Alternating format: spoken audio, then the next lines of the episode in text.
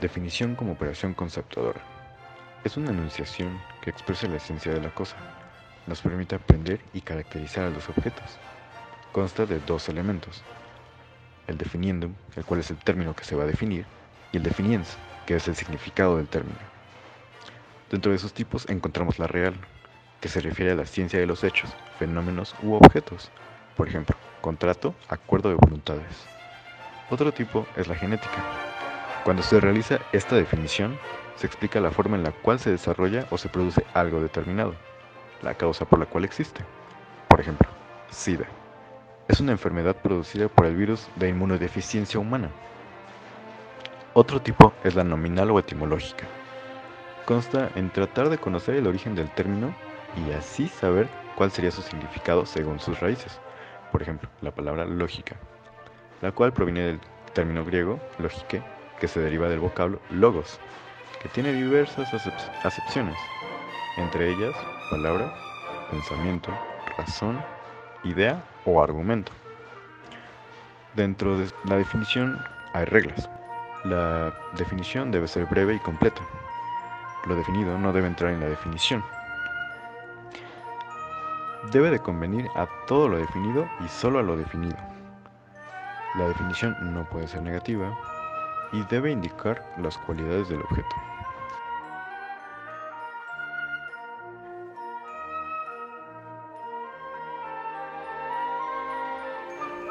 La clasificación.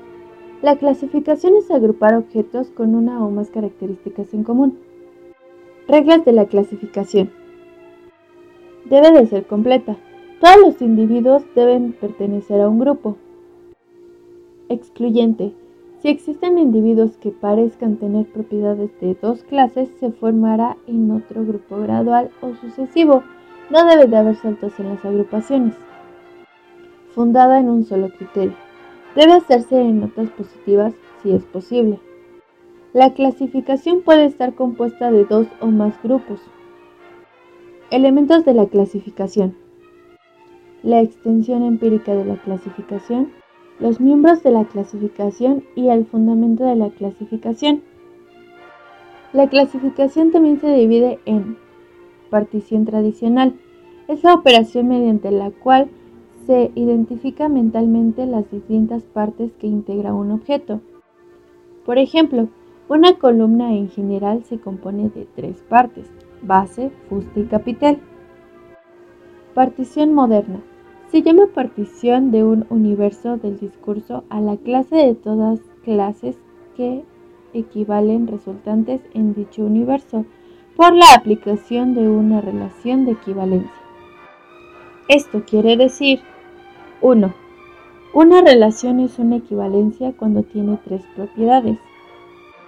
Primero, es reflexiva, es decir, un individuo puede tener esa relación consigo mismo. Segunda, es asimétrica, o sea, si el individuo A tiene una relación con B, entonces el individuo B también tiene esa relación con A. Tercera, es transitiva, es decir, si A tiene una relación con B y B tiene una relación con C, entonces A también tiene esa relación con C. 2.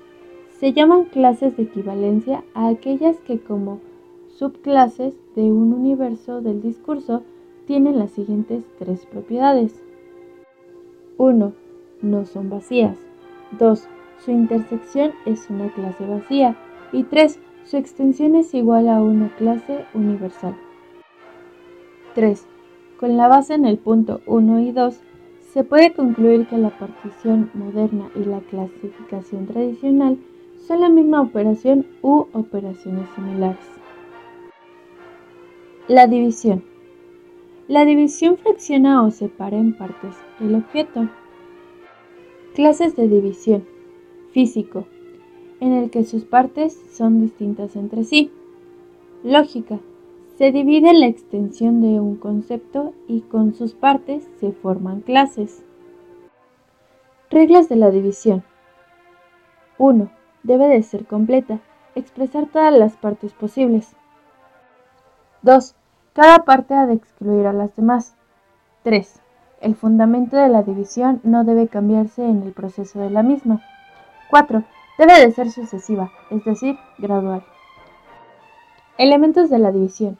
En la división hay tres elementos. 1. La extensión o clase divisible.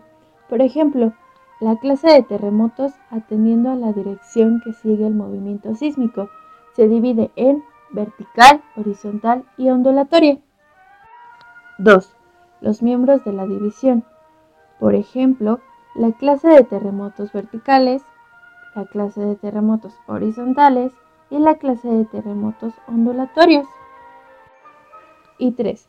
El fundamento de la división, que en el ejemplo anterior era el fundamento o criterio de la dirección que sigue el movimiento sísmico.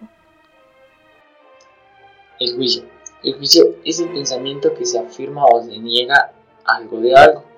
Elementos del juicio. Sujeto.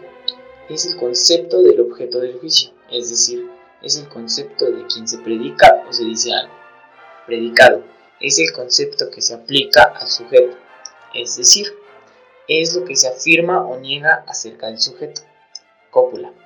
Aquello que establece que lo pensado en el predicado es propio o no es propio del objeto del juicio. Ejemplo. Juicio. El hombre es racional. Sujeto. El hombre. Predicado racional. Cópula. Es establece que el contenido pensado en el predicado es propio del objeto. El juicio establece que el nombre le es propio al carácter racional. Existe una clasificación de los juicios, ya cumpliendo según diferentes características, como lo es por la cantidad, que en esta entrarían los universales, que son aquellos que se refieren a todos los individuos de la especie. Un ejemplo serían todos los hombres son seres racionales. Los particulares, que son aquellos que se refieren a varios objetos sin llegar a la totalidad. Esto quiere decir que se refieren a tan solo una parte del todo. Un ejemplo sería algunas mujeres son fieles. Los singulares, que son aquellos que hacen referencia a un solo individuo de la especie. Un ejemplo sería Valentina es fiel. Eh, clasificación del juicio según por la calidad. En este centran los afirmativos, que son aquellos juicios que expresan la compatibilidad entre el sujeto y el predicado.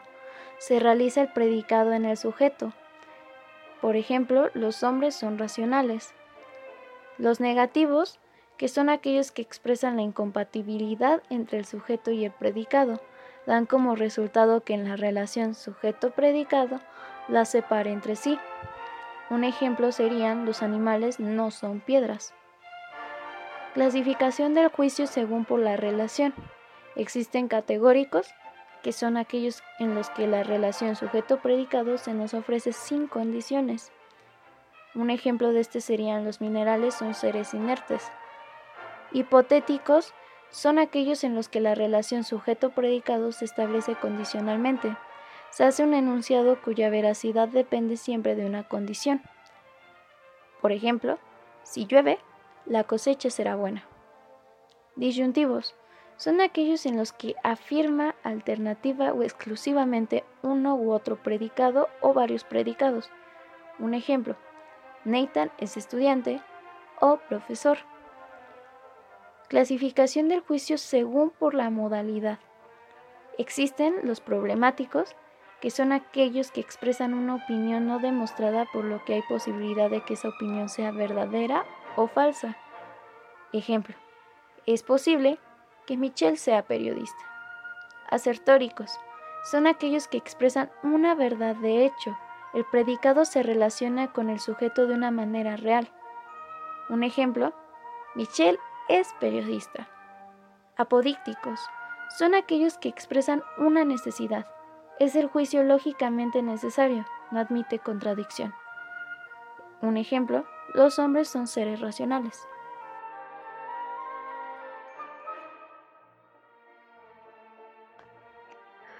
Formas típicas del juicio categórico. Al combinar la cantidad y la cualidad tenemos cuatro formas típicas del juicio categórico. A afirma, E niega, ambas universalmente. Y afirma o niega, ambas particularmente universal afirmativo. se lo representa con la letra A. Ejemplo, todos los hombres son mortales. Universal negativo se lo representa con la letra E. Ejemplo, ningún animal es mineral. Particular afirmativo se le representa con la letra I. Ejemplo, algunos hombres son genios. Particular negativo se le representa con la letra O. Ejemplo, algunos hombres no son leales.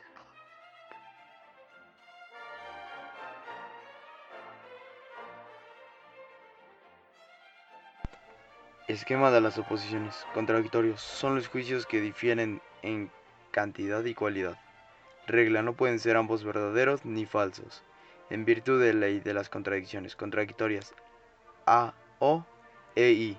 Contradictorios. Son juicios universales que difieren por cualidad.